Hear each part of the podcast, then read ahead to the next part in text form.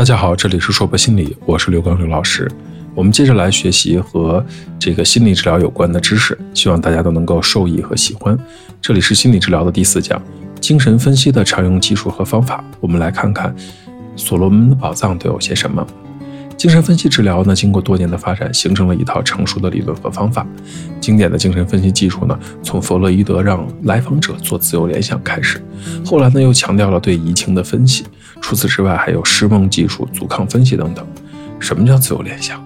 就是鼓励来访者自由的、无拘无束的讲，不要在乎说的是否正确，是否合乎逻辑，坚持他说出他想说的任何事情，不要有隐瞒，特别是那些他不想说。不敢说，或者是不好意思说出来的那些东西，特别的有意义。这样说的方式呢，就被称为自由联想，也是精神分析治疗的非常重要的技术之一。一般情况下，让这个人呢，在一个比较安静和光线适当的房间里，躺在沙发上，随意的进行联想。治疗师呢，坐在来访者的身后，倾听他说话。事前呢，得让他打消一切的顾虑，想到什么就说什么。在这个过程中呢，还得告诉他，我得对你的谈话保密。鼓励来访者按照自己真实的想法去讲出来，不要怕难为情，不要怕别人感到荒谬、奇怪或者有意的加以修改，因为越是荒谬或者不好意思讲出来的东西，就更可能最有意义，并且对治疗方面的价值最大。在进行自由联想的时候呢，要以来访者为主，治疗师不要随意的打断他的话。当然，在必要的时候呢，也可以做适当的引导。通常呢，治疗师。往往鼓励来访者从童年所遭遇的一切经历或者创伤性的体验和挫折开始，从中发现那些与病情有关的心理因素。自由联想的最终目的呢，是发掘来访者压抑在潜意识内的治病的情节或者矛盾冲突，并把它带到意识领域，使来访者呢对自由做领悟，重新建立起现实的健康的心理。我看到书上举了一个这样的例子啊，也和大家分享一下。例如呢。一个十六岁的男孩子，母亲早亡，他一直跟父亲生活在一起。父亲一边工作一边照顾他，两人相依为命过了十多年。父亲为了不让他受委屈，一直未肯再娶。但是父亲因为生活艰难的缘故，有时会喝酒，喝醉了就会打甚至有的时候呢下手很重。清醒之后呢，父亲又会感到很后悔，然后再细心照顾他。这种情况呢，恶性循环就发生了很多很多次。在治疗的过程中，当他谈论起父亲的时候，显得很平静。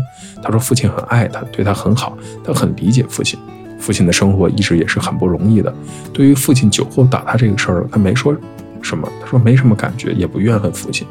当和他建立一定的治疗关系之后呢，教给他自由联想的方法，让他躺在沙发上，鼓励他尽可能的把头脑中想到的事情说出来。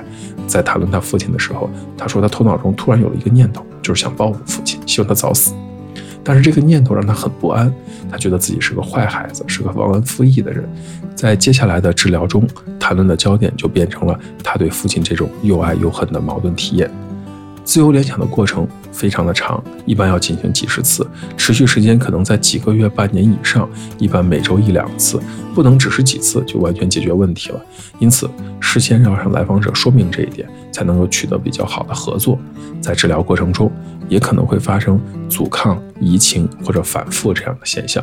除了自由联想呢，弗洛伊德还认为。梦是我们了解潜意识的捷径。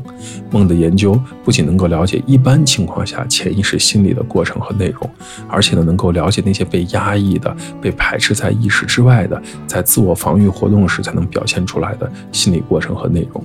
弗洛伊德说呢，这个梦啊，分为显梦和隐梦。那显梦呢，就是梦里面可以被感知到的部分；隐梦呢，是指显梦背后的潜意识的冲突和愿望。隐梦变成显梦的过程呢，就是梦的工作。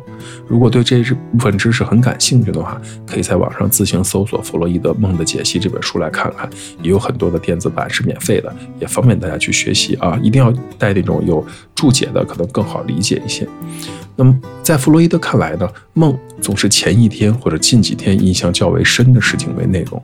弗洛伊德认为，梦主要有几以下的这样的四个作用，包括什么？浓缩、置换、象征作用以及再度校正。同时，弗洛伊德认为，释梦和梦的工作是两种相反的内容。如果说梦的工作是把一个东西深深的埋藏起来，释梦呢，则是把它挖掘出来。从这个角度上来讲呢，隐梦变成显梦的过程叫梦的工作。反过来，显梦又回到隐梦里，就是释梦的过程。说完了梦的解析这个部分呢，我们来看看阻抗分析这件事儿。在精神分析治疗中呢，产生自由联想技术之前，弗洛伊德当时是使用催眠啊，或者是压力性的提问技巧啊。阻抗呢，被认为是来访者抵抗医生对其施加影响的一切的因素。弗洛伊德将这部分抵抗呢，这样的倾向呢，看作是一种相同力量的反应。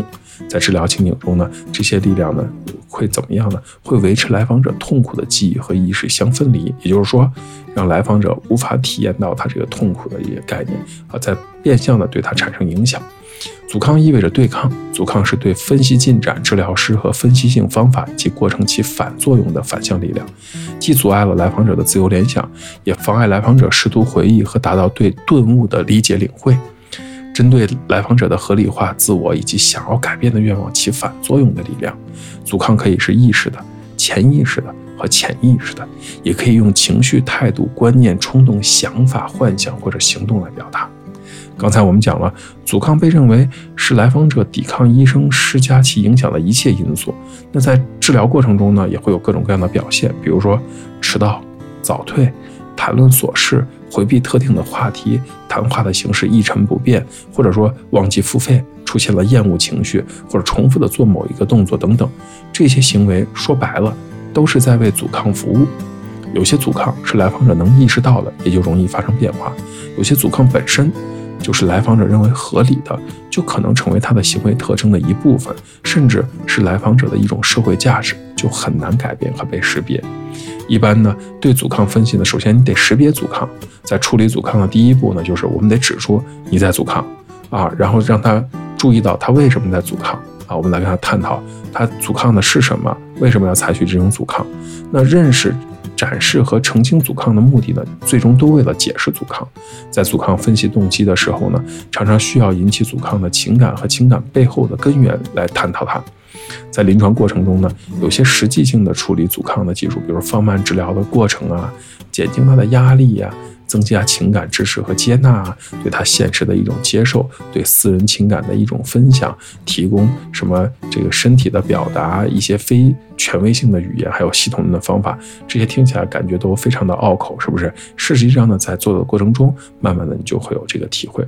除了这些，大臣弗洛伊德还特别指出，在整个咨询的过程当中呢，那些来找你做咨询的人，有可能会爱上你，也有可能会恨死你。当然。这些词语都是打引号的，这就是所谓的移情。在这个过程中，你不知不觉的就成为来访者生命当中某个重要的人物，和他叠加在一起了。来访者对你表现出这种强烈的、不合时宜的、矛盾的、反复无常的或者顽固不化的强烈的情绪。在这个过程中，如果咨询师自己迷失了，或者治疗师自己迷失了，就容易闹出丑闻了。可是呢？